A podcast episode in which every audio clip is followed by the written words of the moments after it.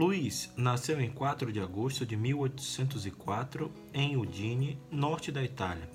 Foi o último dos filhos de Antônia e Domingos Scrosop, cristãos fervorosos que educaram os filhos dentro dos preceitos da fé e na caridade.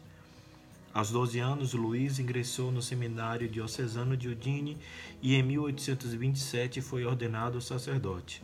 Eu sou Fábio Cristiano e o santo do dia hoje, 3 de abril, fala um pouco sobre a vida de São Luís Scrosop. Sejam bem-vindos. Somos, Senhor, tua igreja, que aguarda e apressa a tua vinda gloriosa. Que o Senhor nos encontre em paz, puros e santos.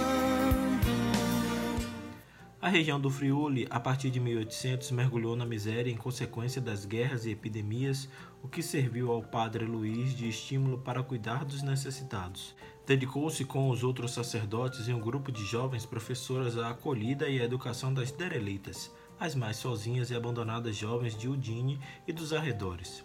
A elas, ele disponibilizou todos os seus bens, suas energias e seu afeto, sem economizar nada de si. Quando foi preciso, ele não hesitou em pedir esmolas. A sua vida foi de fato uma expressão palpável da grande confiança na providência divina. Com essas senhoras, chamadas de professoras, hábeis no trabalho de costura e de bordado, que estavam aptas à alfabetização, dispostas a colocarem suas vidas nas mãos do Senhor para servi-lo, e optando por uma vida de pobreza, Padre Luiz Scrosop fundou a Congregação das Irmãs da Providência. Mas notou que necessitava de algo mais para dar continuidade a essa obra.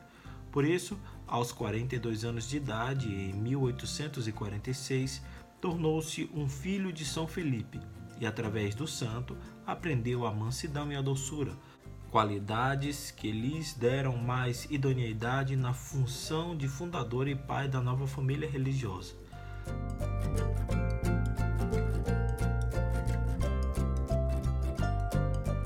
Todas as obras feitas por Padre Luiz refletiam sua opção pelos mais pobres e necessitados ele profetizou certa vez, abre aspas, doze casas abrirei antes da minha morte, fecha aspas. E sua profecia concretizou-se. Foram realmente doze casas abertas às jovens abandonadas, aos doentes pobres e aos anciãos que não tinham família. Porém, Luiz não se dedicava apenas às suas obras de caridade. Ele também oferecia seu apoio espiritual e econômico a outras iniciativas sociais de Udine realizadas por leigos de boa vontade. Era dele também a missão de sustentar todas as atividades da igreja, em particular as destinadas aos jovens do seminário de Udine. Depois de 1850, a Itália unificou-se num clima anticlerical e os fatos políticos representaram um período difícil para Udine e toda a região de Friuli. Uma das consequências foi o decreto da supressão das casas das derelitas e da congregação dos padres do oratório de Udine. Após uma verdadeira batalha, conseguiu salvar as casas, mas não conseguiu impedir a supressão da congregação do oratório.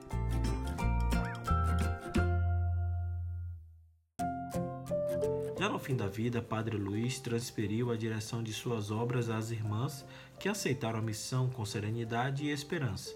Quando chegou ao fim, dirigiu suas últimas palavras às irmãs, animando-as para os reveses que surgiriam, lembrando-as: Caridade, eis o espírito de vossa família religiosa, salvar as almas e salvá-las com a caridade. Morreu no dia 3 de abril de 1884. Toda a população de Udine e das cidades vizinhas foram vê-lo pela última vez e pedir-lhe ajuda do paraíso celeste. No terceiro milênio, as Irmãs da Providência continuam a obra do fundador nos seguintes países: Romênia, Moldávia, Togo, Índia, Bolívia, Brasil, África do Sul, Uruguai e Argentina. Padre Luiz Scrosop foi proclamado santo pelo Papa João Paulo II em 2001. São Luís Scrosop, rogai por nós. Mas o Senhor virá, ele seja santo, santo, santo, pois Deus é santo, santo, santo. Que a santidade da minha vida prece o Senhor e ele logo virá.